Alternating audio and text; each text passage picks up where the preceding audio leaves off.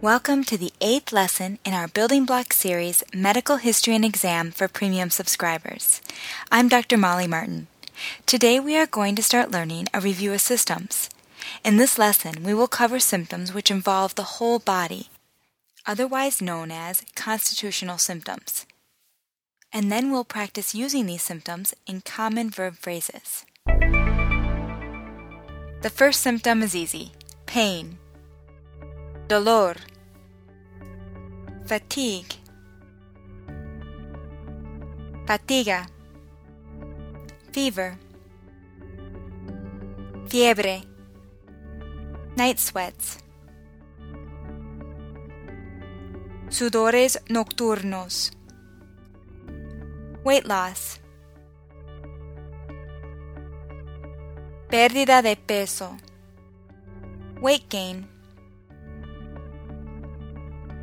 Aumento de peso.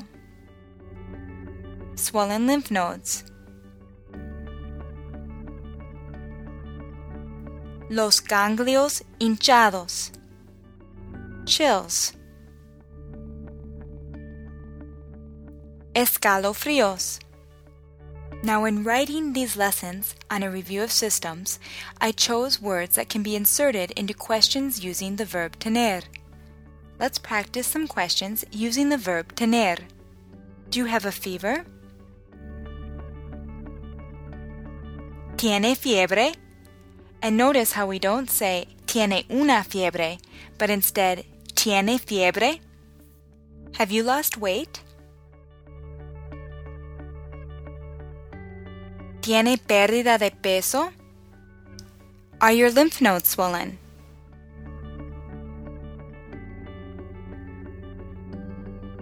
¿Tiene los ganglios hinchados? Here we use the definite article los before ganglios. We always use the definite article when referring to a body part. For example, try asking, Are your feet swollen? ¿Tiene los pies hinchados? Is your face swollen? ¿Tiene la cara hinchada? Have you had a fever?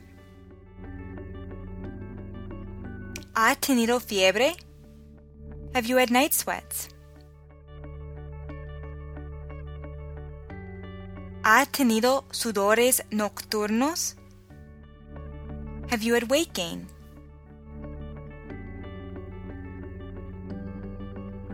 ¿Ha tenido aumento de peso?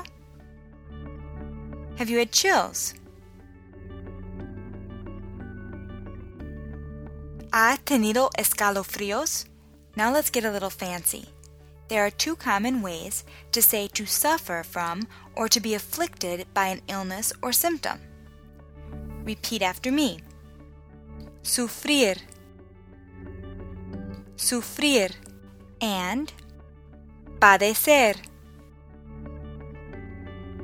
padecer. Now, using the verb sufrir, ask Do you suffer from chills? ¿Sufre de escalofríos? Have you suffered from fatigue?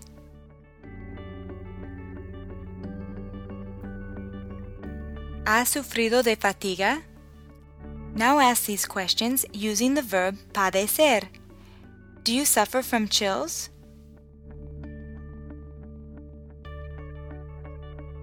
¿Padece de escalofríos?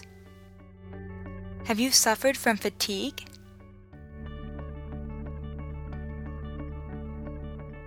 ¿Ha padecido de fatiga? Now, many times when going through a review of systems, patients will start telling you something they experienced years ago. To be more specific, you can use phrases like recently, últimamente, últimamente, in the last week, en la última semana, en la última semana, in the last two months, en los dos últimos meses en los dos últimos meses. Have you had a fever in the last week? En la última semana, ¿ha tenido fiebre? In the last couple of months, have you suffered from night sweats?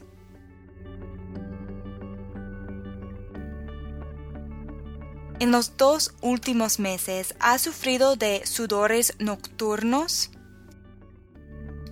And finally, let's go over some common verb phrases to say to lose and to gain weight. To lose weight. Repeat after me. Bajar de peso. Bajar de peso. Note the preposition de after the verb bajar. To gain weight. Subir de peso. Subir de peso. How would you ask the following questions? Have you lost weight recently? ¿Ha bajado de peso últimamente? Have you gained weight recently? ¿Ha subido de peso últimamente? And now to quantify the amount of weight gained or lost. How much weight have you lost? ¿Cuánto ha bajado de peso?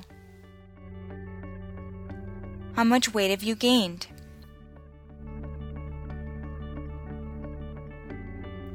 ¿Cuánto ha subido de peso? Since when? ¿Desde cuándo? Bien hecho. I hope you've enjoyed this lesson. I'll be back soon to practice symptoms of the skin and musculoskeletal system. Hasta pronto.